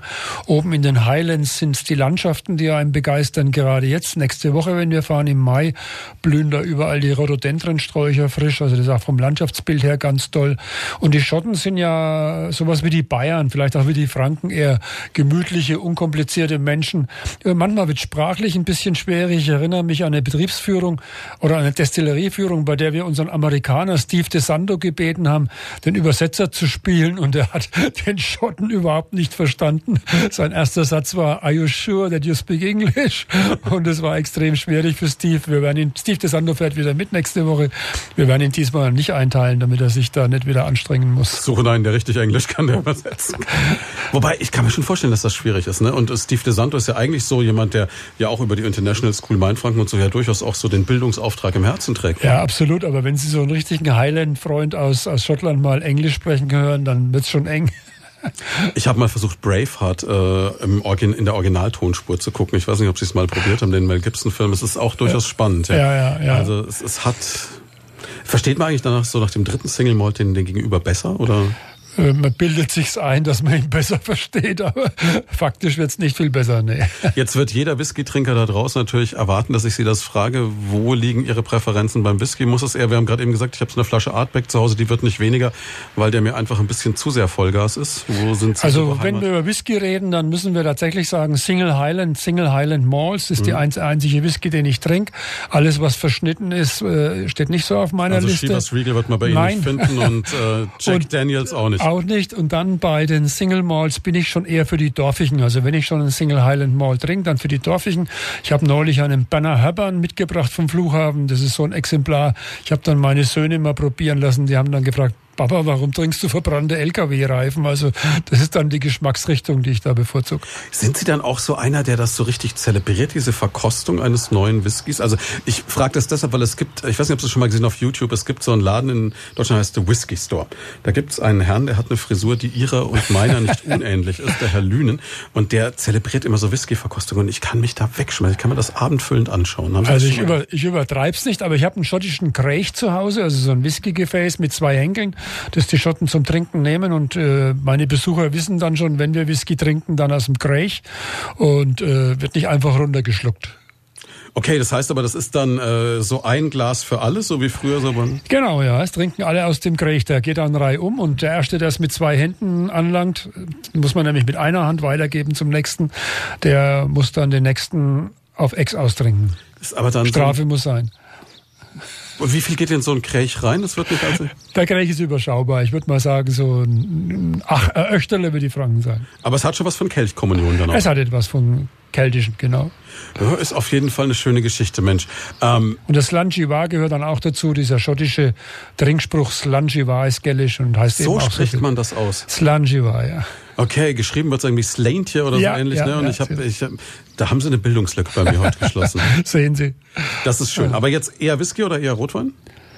Äh, beides zusammen geht überhaupt nicht. Das ist das Das Problem. Kopf, ne? Das ist das Problem, dass ich äh, Wein und Whisky überhaupt nicht zusammen trinken kann.